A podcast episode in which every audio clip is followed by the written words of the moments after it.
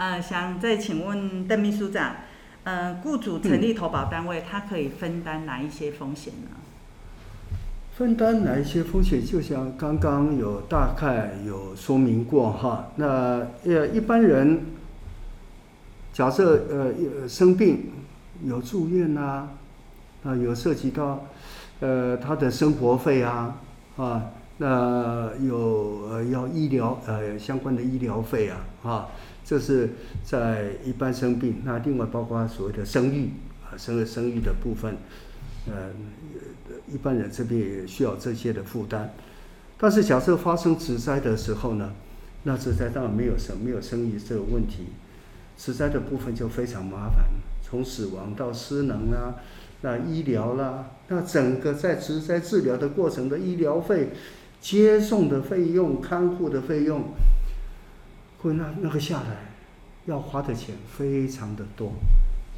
所以有时候我会想不通哈，黄小姐，为什么这些雇主不加保？因为除非他敢确定劳工朋友绝对不会发生职灾，呃，我我会不礼貌的讲这些假天就当，假天就当他他他公讲啊，不会发生职灾，啊，所以假设有投劳保，刚刚所讲的这些问题呢，通通。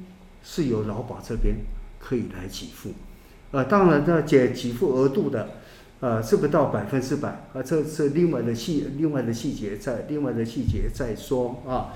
那我们一般劳工朋友啊，在工作上发生职灾之后呢，大家的总是会想到只有劳保这一块。其实呢，劳保它本身是呃这这这边呢是雇主买保险。买国家的保险，来让这分担风险。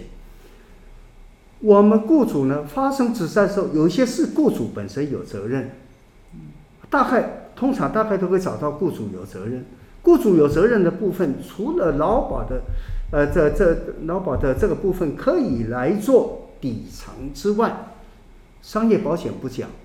我们还有那么另外一块民法上称为侵权行为的。民法上侵权行为，或雇主照样要负担。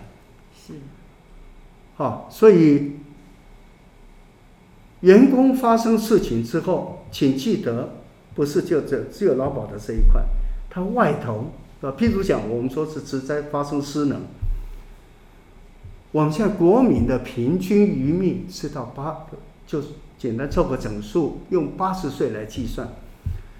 这位员工五十岁在这里发生职灾，依照他的失能程度，假设判断是终身无工作能力的时候，黄小姐，你知道吗？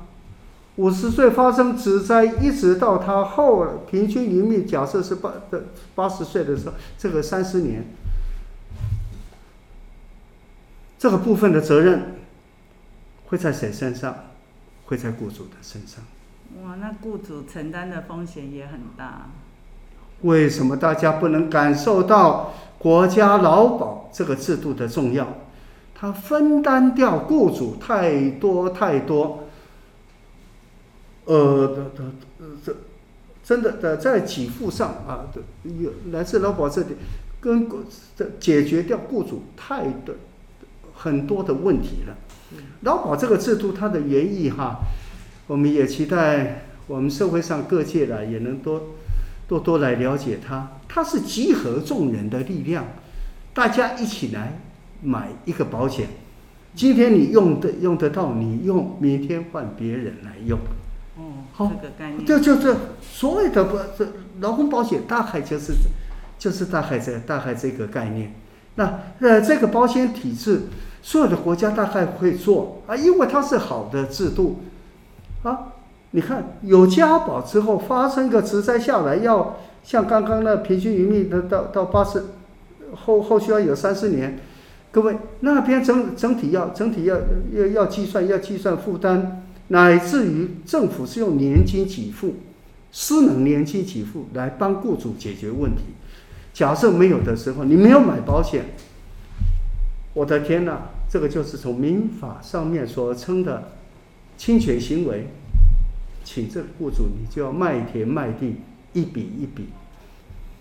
是来还来来还给这个职发生职灾的老公是。哦，好，谢谢邓秘书长、呃、哦。很期待，呃，很期待黄小姐这边可以听得很清楚了，回去跟跟老板讲，这劳工保险、社会保险真的很重要。我们现在国家的社会保险，好不好意思，我再重申，有劳工保险。就业保险，就业保险法的就业保险，那未来国家哈，明年五月一号开始，有一部新的法，它是把目前的，呃，劳工，呃，呃，呃，这个这个叫做劳工这职呃职业灾害保护法，这个做延伸又让它更好，将来定了一部法律叫劳工职业灾害保险及保护法。我给它简称为叫劳灾法，这个这个这个劳灾劳劳灾法的部分，也都是在我简称的这叫社会保险所有的这些范围里面。聪明的头家一定会加加低，往社会保险做无限制的接近，让自己企业经营的风险，企业经营一定会有风险。让企业经营的风险用社会保险这个部分来帮助他把它分担掉。